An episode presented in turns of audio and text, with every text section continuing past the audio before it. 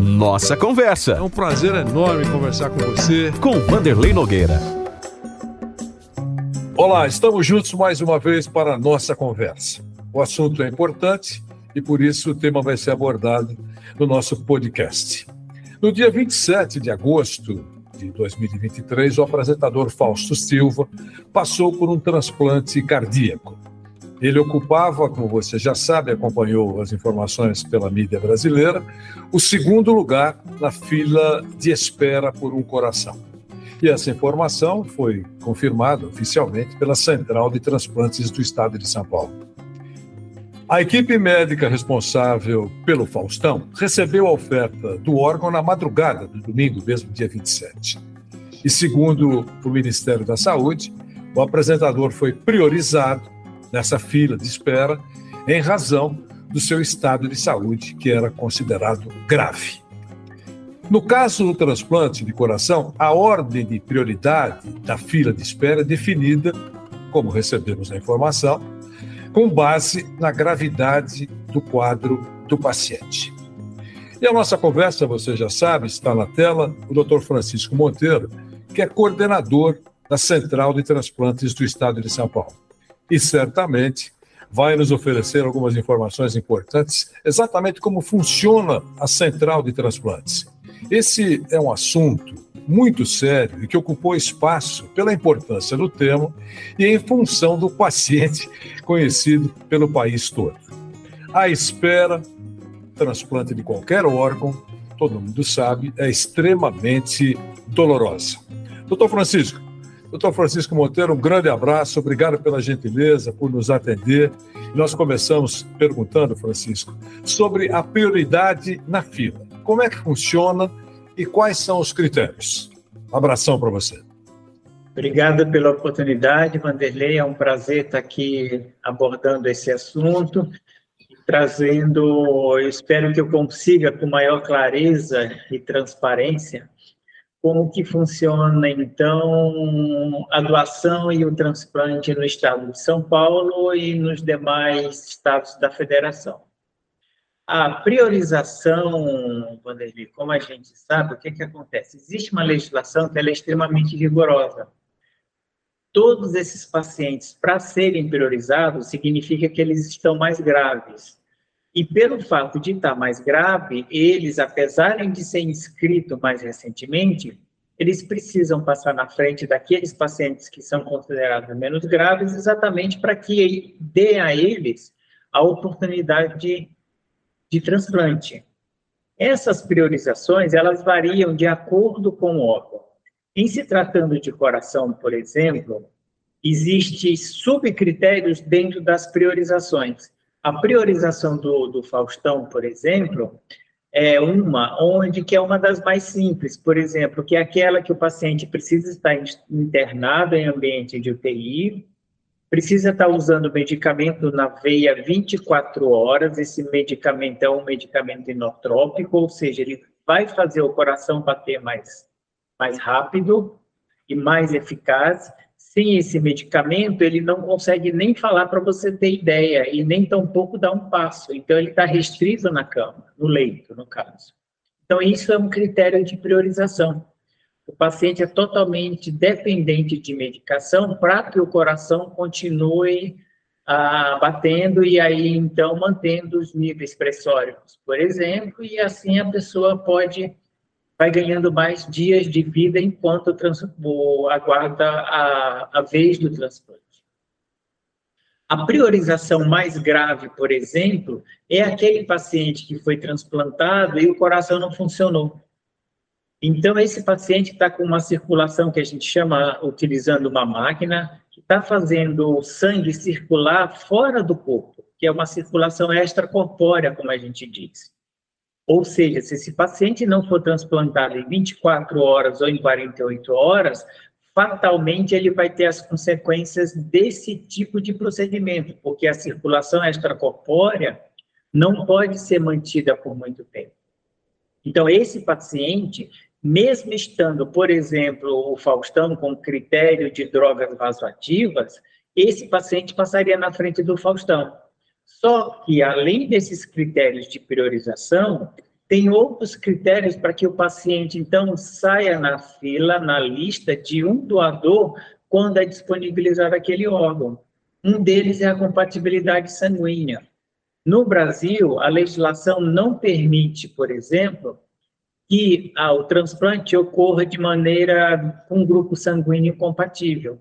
Então, um doador do grupo sanguíneo B, por exemplo, ele só pode doar para receptores que têm o mesmo grupo sanguíneo, no caso B ou AB.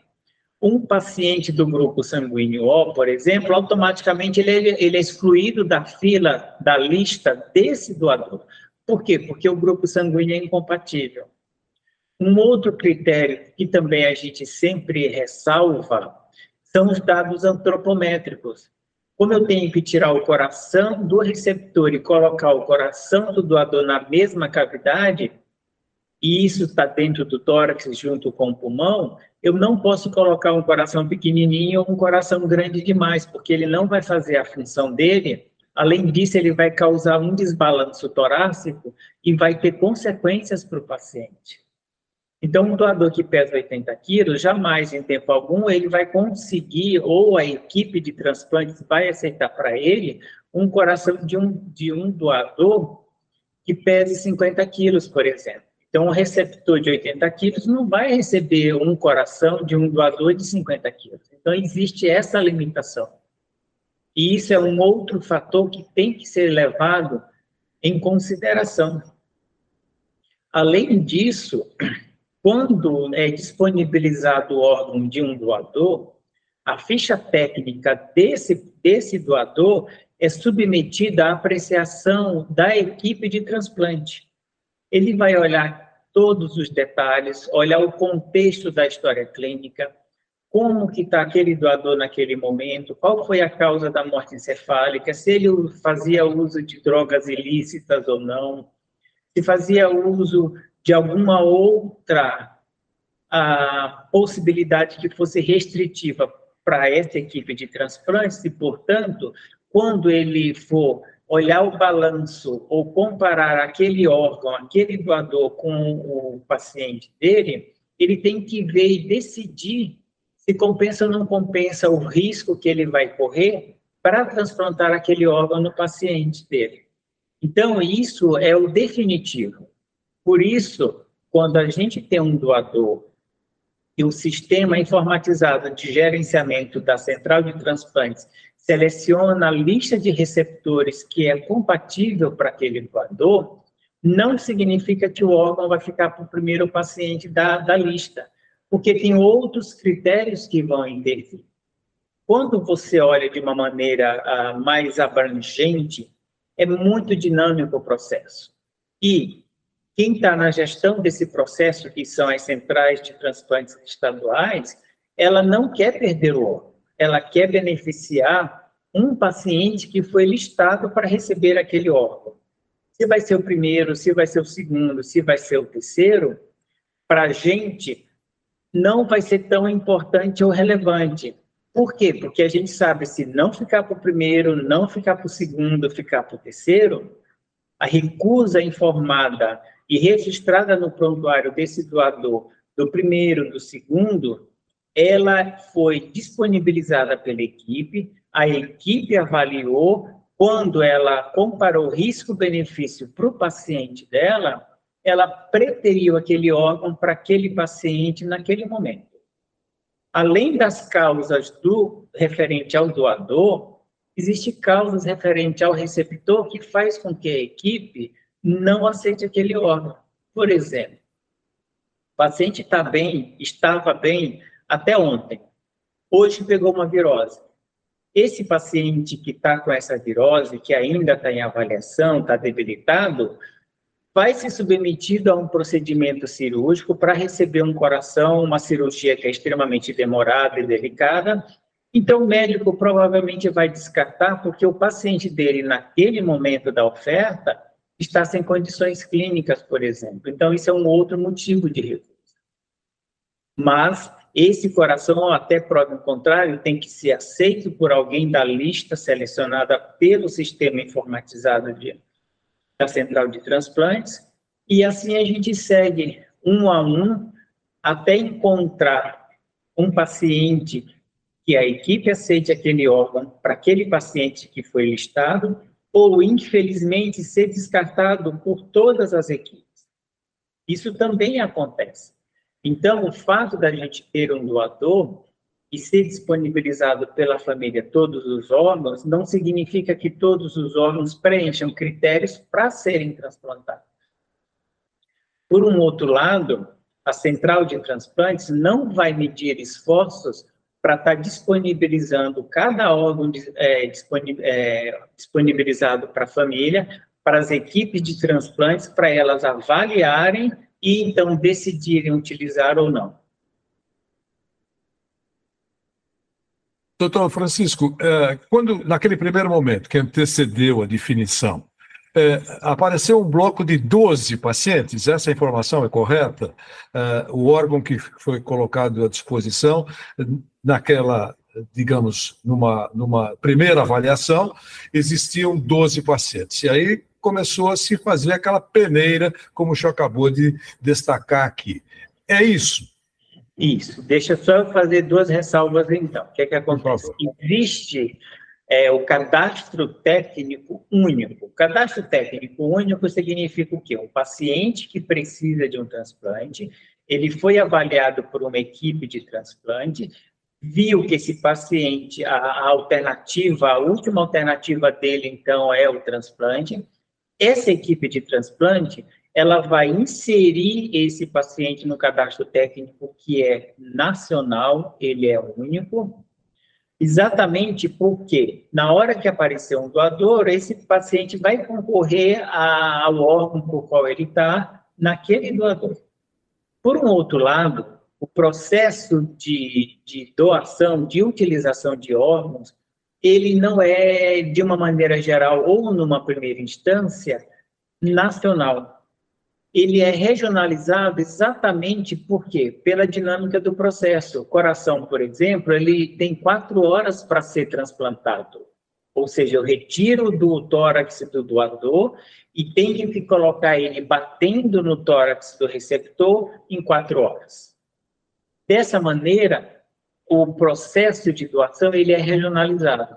Então, o cadastro técnico que é nacional, aqueles pacientes do cadastro técnico que estão em São Paulo e vão ser transplantados no estado de São Paulo, eles vão ter prioridade sobre os demais pacientes do cadastro técnico nacional que estão inscritos nos outros estados. Dessa maneira, quando aparecer um doador em São Paulo, vai primeiro beneficiar os receptores que estão no estado de São Paulo para serem transplantados.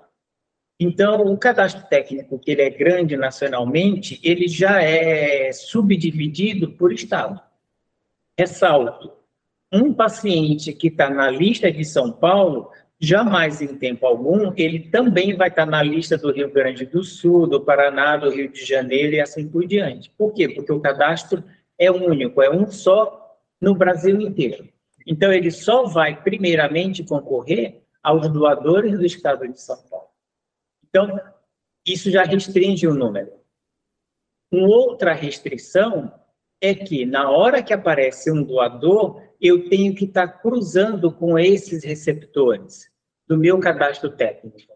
Se o meu cadastro técnico para São Paulo, por exemplo, para coração, se tem 180 pacientes em São Paulo aguardando um transplante, na hora que eu faço uma seleção de receptores mediante a presença de um doador, esse cadastro técnico ele vai reduzir exatamente para o número de pacientes que preenchem todos os critérios para ser utilizado aquele coração.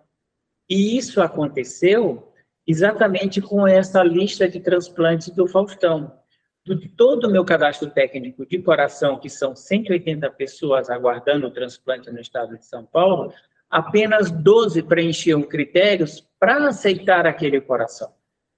E desses 12, tinham quatro pacientes em situações críticas que eram priorizados e oito pacientes que não eram priorizados.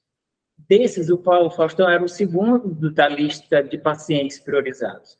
O primeiro, a equipe achou por bem, conforme eu expliquei, avaliando seu receptor, avaliando seu doador, ele então achou por bem não utilizar o órgão no seu paciente, os motivos é inerente à equipe, e quando esse órgão foi disponibilizado para o segundo paciente da fila, houve aceite da equipe, que foi então para o Faustão. Então, o, o processo é perfeito, tinham realmente exatamente 12 pacientes selecionados para aquele doador, mas eu fiz toda essa, essa ressalva para explicar que o cadastro técnico ele é imenso, mas mediante um doador de fato, essa lista de espera ela é reduzida por causa desses critérios utilizados para a seleção de receptores perante os dados de um doador. Doutor Francisco, uh, o fato do Faustão ter sangue tipo B restringe ainda mais? É, uma outra ressalva, de acordo com o grupo sanguíneo, por exemplo, eu vou conseguir achar um doador mais fácil ou mais difícil.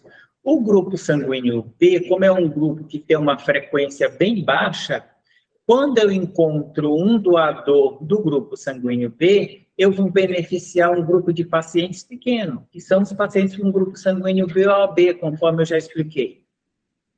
Nesse caso, esse doador tinha um peso um pouco acima da média brasileira. O Faustão também tem um peso acima, em cima da média brasileira. Então, assim, existe uma coisa que a gente não gosta de dizer, mas realmente teve sorte o fato de aparecer esse doador com essas características e ter o Faustão na fila de espera.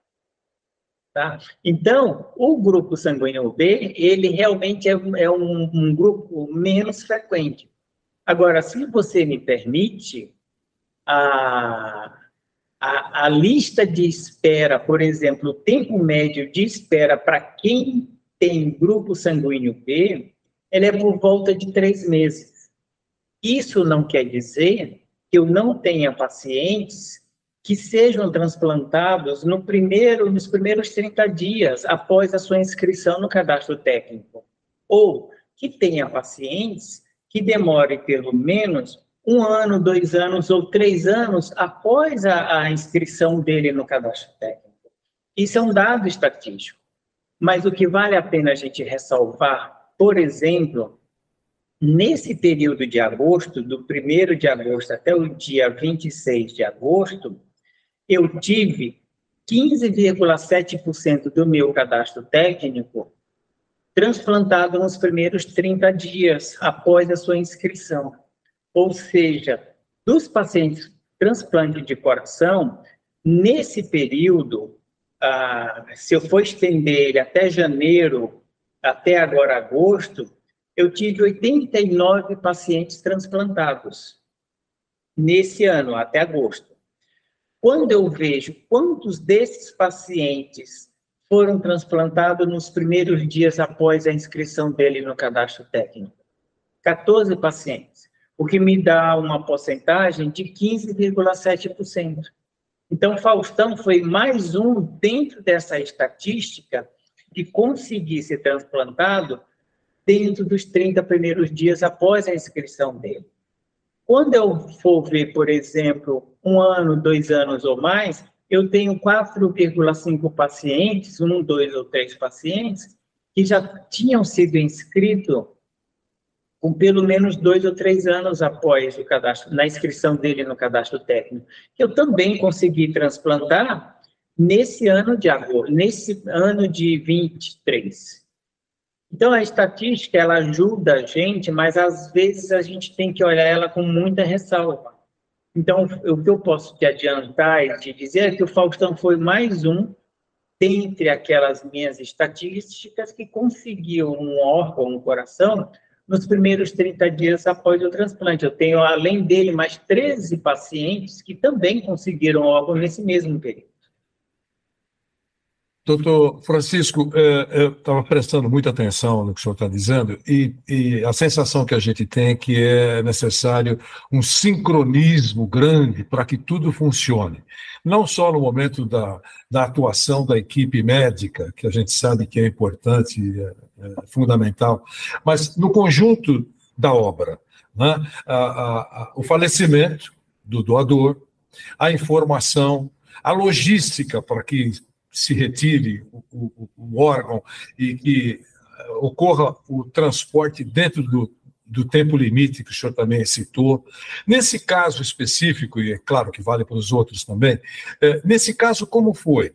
É, claro que o senhor deve, o assunto é tão importante que o senhor tem isso mapeado no seu cérebro. A partir do momento da.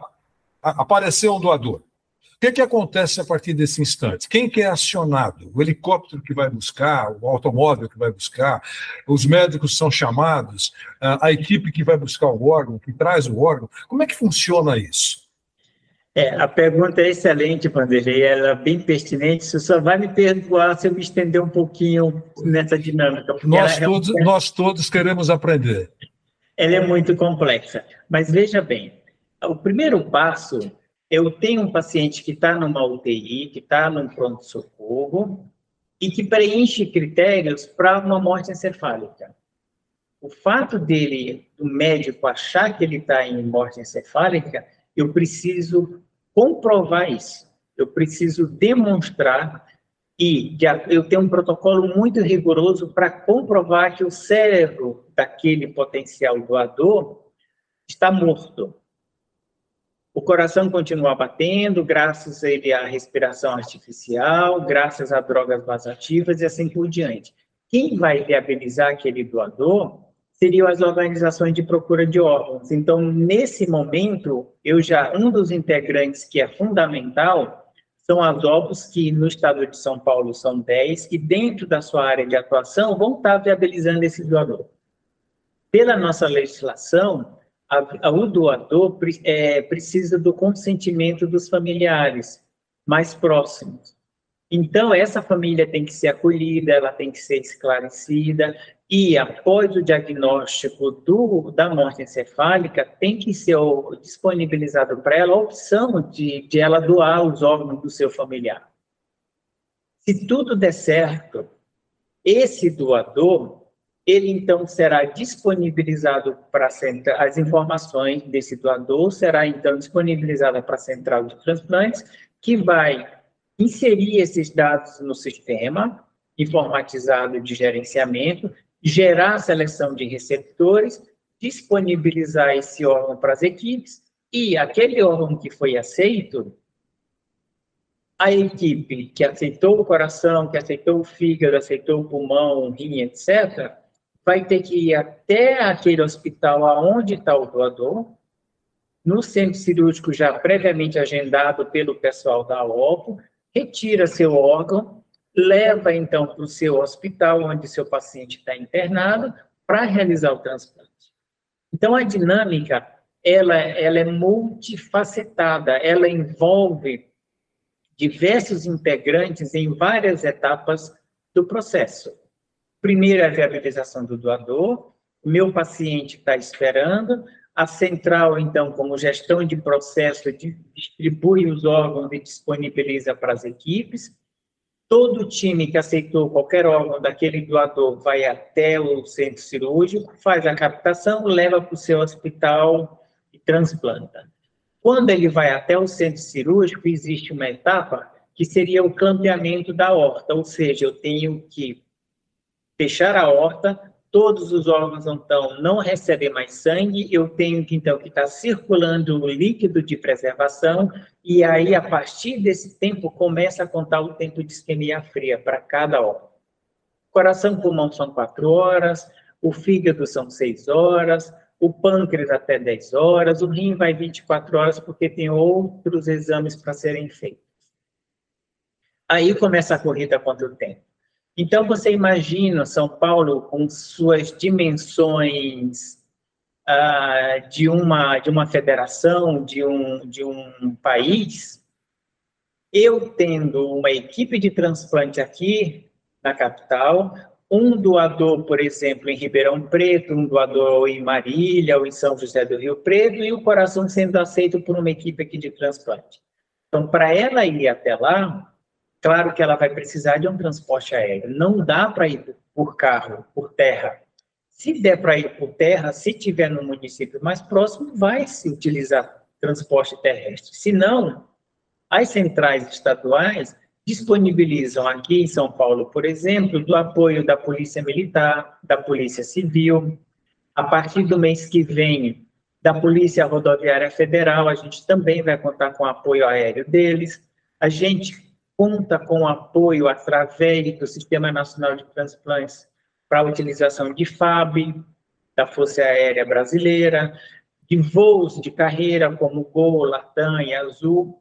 Então, nessas, nessas distâncias continentais, a gente pode, então, estar tá disponibilizando para a equipe o translado aéreo. Ela pega o avião, sai de São Paulo, vai até o, o, o município onde está o doador, faz a captação, traz aqui para a capital, utilizando um desses, dessas alternativas de translado, e aí chega até no seu hospital.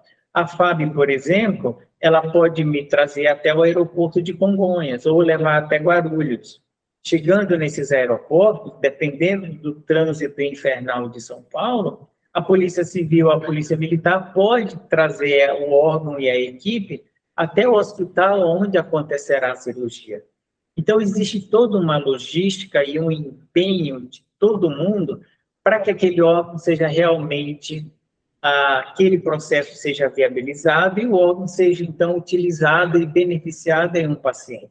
Essa dinâmica é muito complexa, conforme eu tentei mostrar aqui para vocês nesse curto espaço de tempo, e envolve um bando de gente que nem você mesmo ouve, ou seja, a viabilização do doador é de responsabilidade da OPO, a, a, o paciente, a manutenção dele no cadastro técnico é de responsabilidade da equipe, a gestão do processo de estar distribuindo órgãos e viabilizando, então, que a equipe vá até o doador, capte, volte para o seu hospital, é da central de transplantes, e aí a gente já envolveu, então, meio mundo.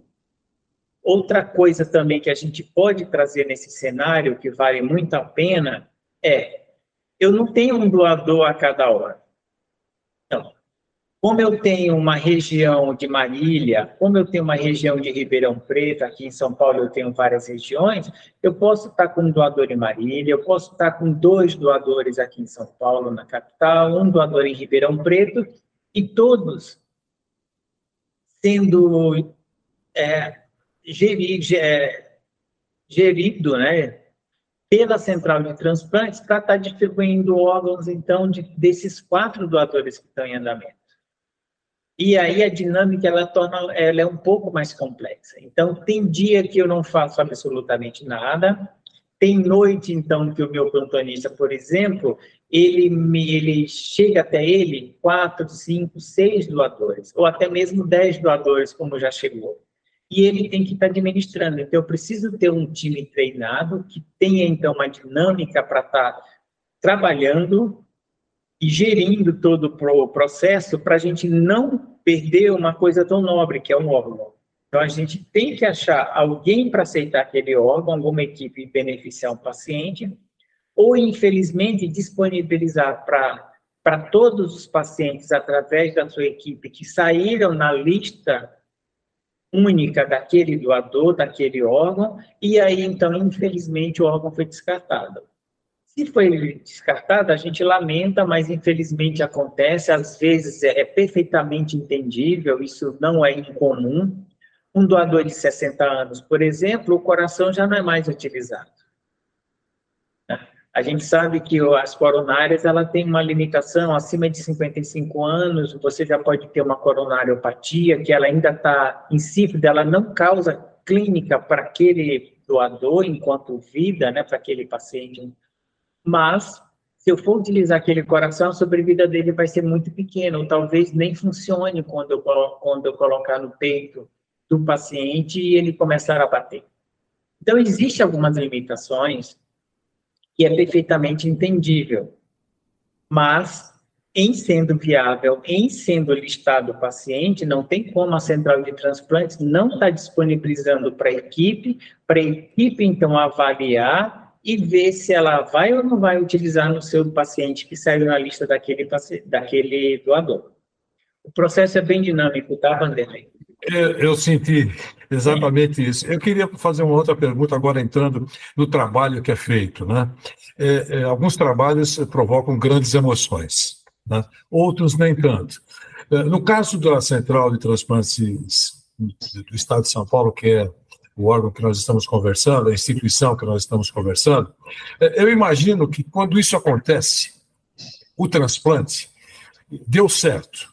Trouxemos o órgão, lá está, conseguimos o doador, o receptor, a equipe preparada, e a, acontece a cirurgia, e vem a palavra de que, olha, deu certo, agora temos que esperar aquele período necessário de evitar rejeição, essas, essas, essas preocupações, grandes preocupações.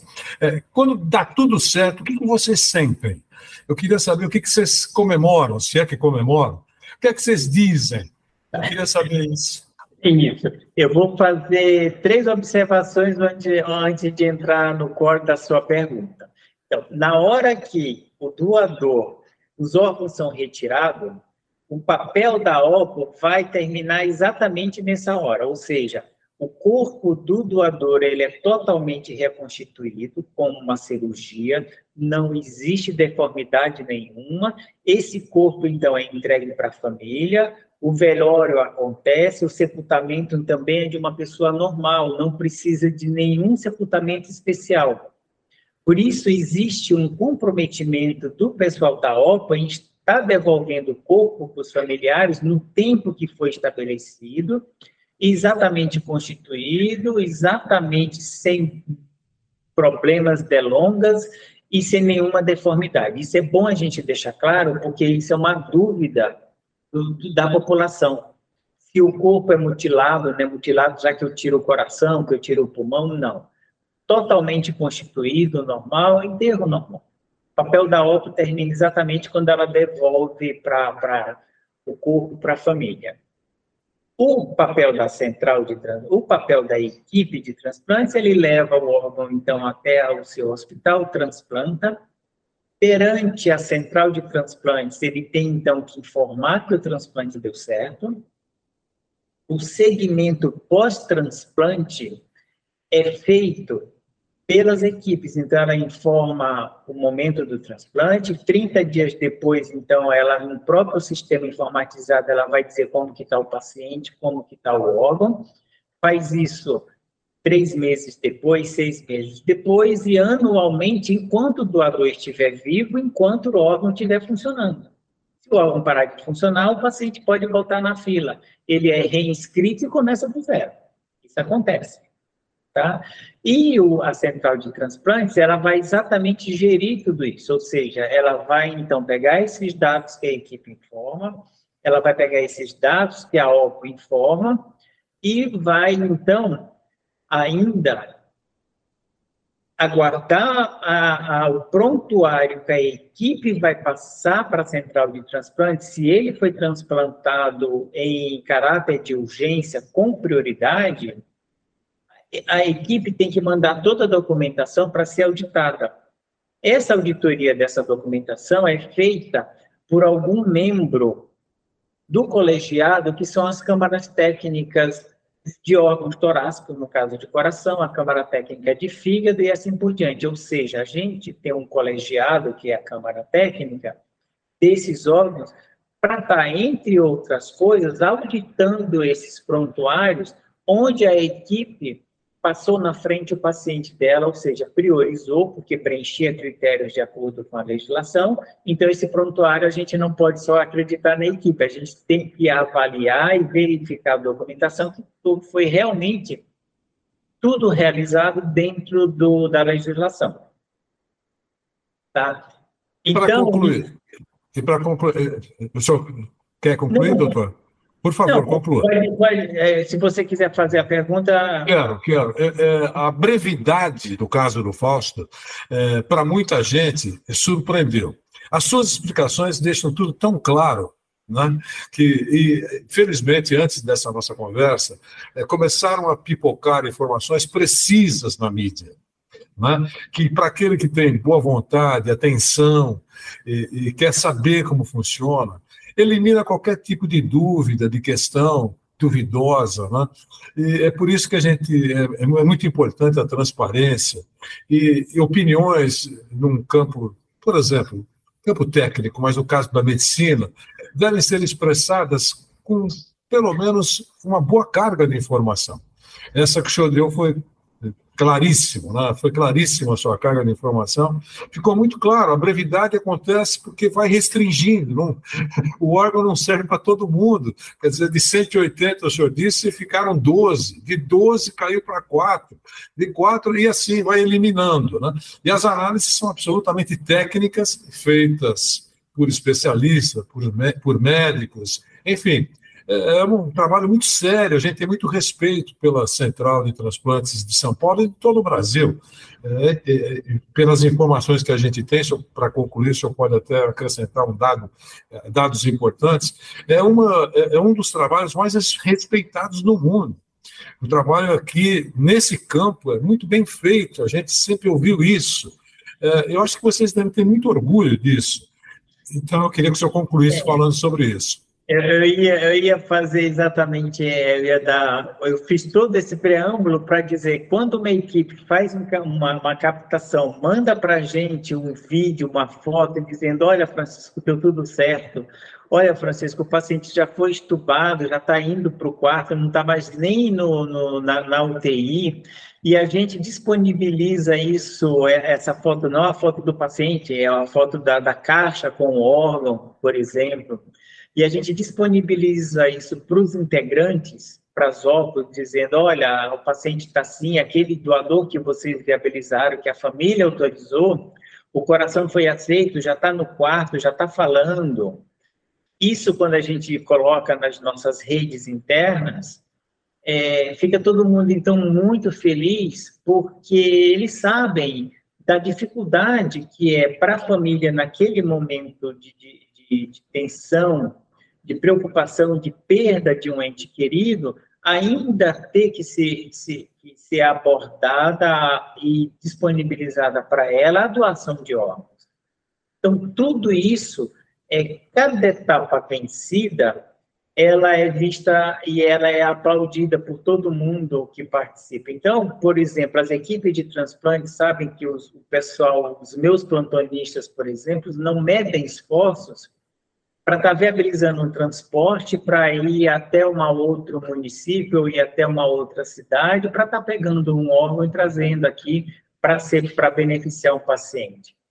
Então, assim, eu só queria fazer mais duas observações pelo seguinte: por que, que existe tanta regra?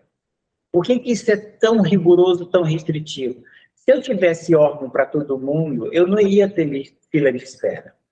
Se eu não tivesse fila de espera, todo mundo que fosse chegando e eu tivesse um doador, ele seria beneficiário. Mas, infelizmente, como isso não acontece, eu tenho, então, que criar todo esse campo para quê? Exatamente para eu não perder a confiança no SUS. Então, isso é importante. A confiança no SUS, por exemplo, me dá certeza que quem, aquele paciente que mais precisa é que vai ser beneficiado. E isso faz com que o SUS seja esse programa, o programa de transplantes do Brasil, é um dos maiores programas de transplantes do mundo, bancado pelo SUS, pela rede pública, exatamente pela seriedade e a idoneidade que é o todo o processo. Agora, nada disso aconteceria se uma família não dissesse sim para a doação. Então, o papel da família é primordial. E o que a gente orienta, então, é que cada pessoa, cada uma pessoa da população, converse com seus familiares e expresse a sua opinião, a sua vontade de ser ou não ser uma doadora. Isso, com certeza, vai facilitar sobremaneira a decisão da família quando foi então disponibilizada para ela a possibilidade de ela então autorizar a doação dos órgãos desse familiar. Se porventura uma pessoa tem dúvida, não quer ser doadora, o papel da mídia é importante. A informação é extremamente importante. ela não vai fazer com que essa pessoa mude de opinião, mas vai fazer com que ela se conscientize, vai fazer com que ela busque a verdade, e aí então ela decide se ela quer ou não quer ser doadora. De uma outra forma, aquela pessoa que está na fila de espera, aguardando por um transplante, quando ela recebe um órgão e ela é devolvida para a sociedade como uma pessoa atuante e ativa, ela não tem como não agradecer aquela família, aquele doador para qual foi disponibilizada para ela o órgão.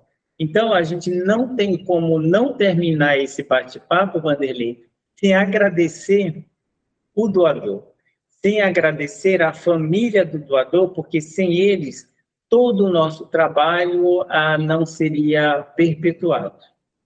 E indo além, eu agradeço muito a possibilidade e fico tranquilo para te dizer que realmente é impossível alguma pessoa furar a fila como o sistema está estruturado. Agora eu prometo que será a última pergunta, doutor Francisco. Esse bastidor que é fascinante, o senhor acabou de destacar, que é, quando termina a, a, a, a cirurgia, quando termina o procedimento, e no final da história, o pessoal que fez tudo isso informa o senhor, manda uma foto, comunica, olha, ufa, valeu a correria, deu certo, agora vamos esperar os próximos dias. Com relação ao Faustão, o senhor recebeu esse feedback? Eu recebi da equipe ah, exatamente pelo assim, como eu sou coordenador do Sistema Estadual de Transplante de São Paulo, a gente tem uma liberdade. Ah, inclusive, o médico que operou faz parte da minha Câmara Técnica de Órgãos Torácicos. Então, como a gente tem essa liberdade, não tem como eu também, enquanto cidadão, não como enquanto coordenador, perguntar a evolução dele. E realmente, assim, a, a, a gente soube, mas de uma maneira geral, a, aquele paciente, é, a gente não fica, a gente não vai atrás, a gente não fica sabendo de cada um deles. Mas o meu plantão, naquele momento que disponibilizou um órgão, que viabilizou um transporte para que ele fosse atendido, a gente acaba tendo esse feedback ali de imediato.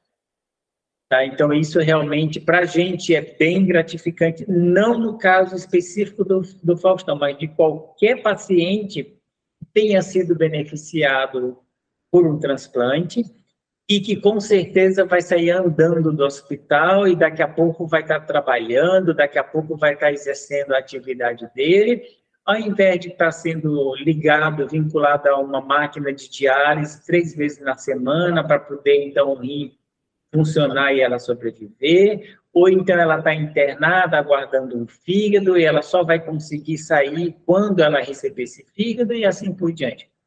Aquele paciente de pulmão que está lá na sua casa, mas está sentadinho porque ele é dependente de O2, ele está com uma ampola de oxigênio do lado, ele não sobrevive sem aquele oxigênio. Na hora que ele é internado, transplantado, ele vai sair andando do hospital.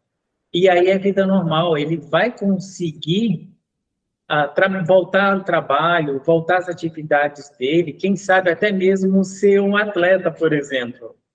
Isso acontece, a gente tem vários pacientes transplantados que são atletas, né, que, que fazem parte das Olimpíadas, das Paralimpíadas, como a gente fala, né? São as Olimpíadas dos transplantados.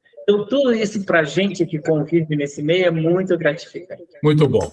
Doutor Francisco Monteiro, um grande abraço, obrigado pela gentileza, pela, pelas informações todas. O senhor que é o coordenador da Central de Transplantes do Estado de São Paulo. Aprendi muito com essa conversa aqui. Espero que as pessoas que nos acompanham, que vão nos acompanhar, também é, fiquem bem informadas sobre um assunto tão importante e que trata de vida. Né? Abração, muito obrigado. Obrigado, Vanderlei. A gente fica à disposição. Um abraço aos seus telespectadores. Muito obrigado e a gente estará juntos na próxima semana. Até a próxima a todos. Nossa Conversa. Mais uma vez agradeço a sua presença nessa nossa conversa. Com Vanderlei Nogueira.